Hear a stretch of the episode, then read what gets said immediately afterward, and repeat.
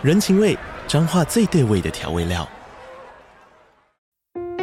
人，你在这端，我在那端，各自忙碌又相互牵挂。情，街角的吵杂声传递温暖与思念。味，是从每一个转角飘出的乡愁。这里是彰化县政府 Podcast 节目《彰化早咖》，我是主持人内克。从彰化大小事各具特色到旅游攻略，透过轻松有趣的访谈，带着大家走进最在地的早咖。准备好了吗？彰化的故事，我们说给你听。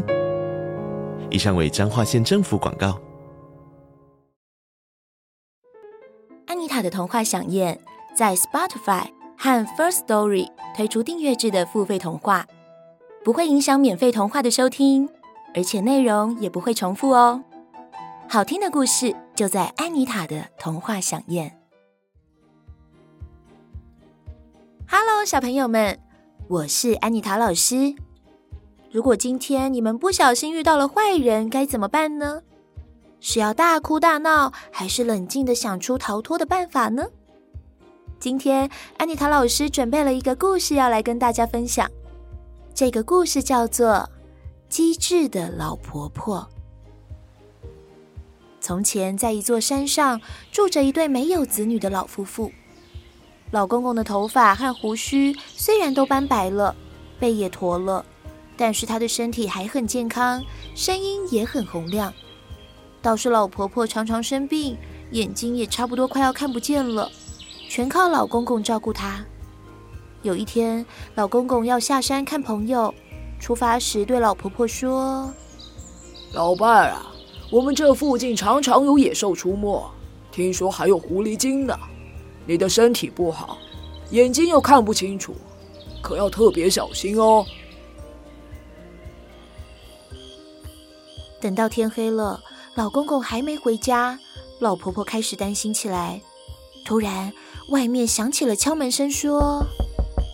开门呐，老伴，我回来啦。老婆婆心想：咦，哎，声音怎么怪怪的呢？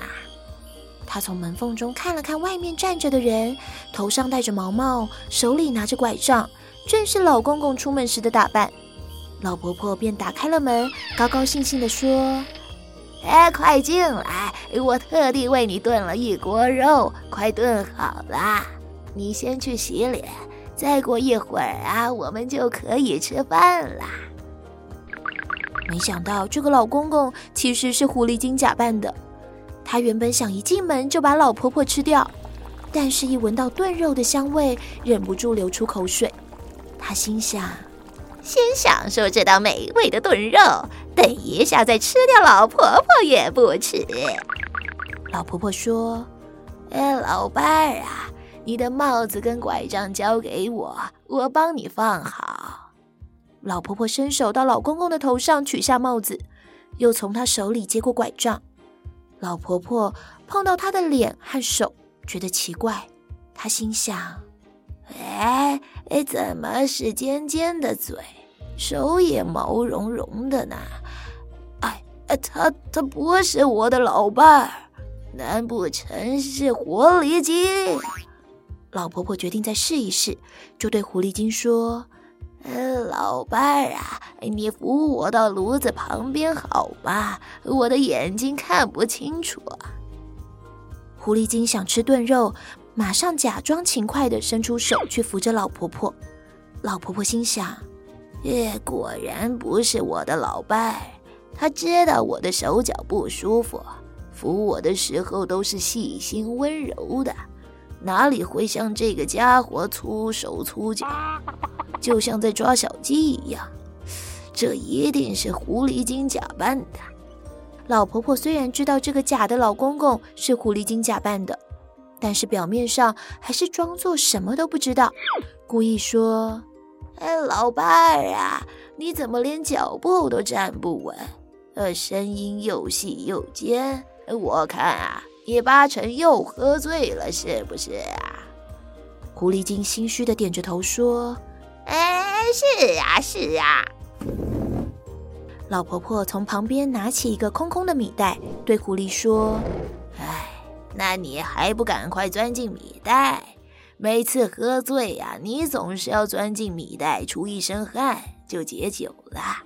反正肉还要等一下才能吃，你先解了酒再出来，肉也正好可以吃啦。狐狸精急着想吃炖肉，就赶紧走进米袋里说：“哎，好啊，好啊。”等狐狸精一钻进米袋，老婆婆赶紧把米袋束紧，说：“哎，今天真冷呐、啊！哎，这样吧，我把你吊起来，放在火上烤一烤，哎，就会快一点出汗。”狐狸精一心只想吃炖肉，等不及的说：“哎，好，好，好，什么都好，我现在只想快一点吃到炖肉。”老婆婆很吃力地把米袋吊在屋梁上，下面正对着火炉。她又把炖肉移开，继续添加柴火，用扇子拼命地扇。狐狸精热得受不了，大叫着说：“哎，老伴儿啊，我已经热得出了满身的汗，赶快放我下来！”老婆婆笑着说：“，放你下来？我今天还想吃烤狐狸肉呢，怎么能放下来呢？”狐狸精这才知道，老婆婆早就看穿她的诡计，于是她立刻用力挣扎，想撑破米袋。老婆婆怕她力气大会把袋子扯破，就想了一个妙计。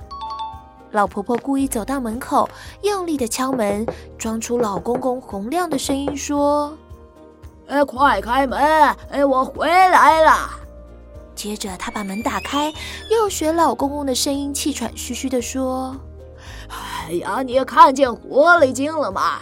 我刚才在路上碰到一群人在抓狐狸，哎，他们说是往这里来的。我怕你被狐狸精伤害，所以先赶快回来看看。他们马上就要来了。狐狸精听到这句话，马上不敢再动。没过多久，真的老公公回来了。老夫妇合力在米袋外面又套了一个米袋，狐狸精怎么也挣扎不出来。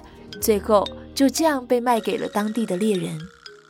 老公公对老婆婆说：“老伴儿啊，我听说狐狸精是最狡猾、最会骗人的，没想到你居然能骗过狐狸精呢。”老婆婆故意假装狐狸精的声音说：“是啊，是啊。”于是他们两个大笑了起来，舒服地享受了香喷喷的炖肉。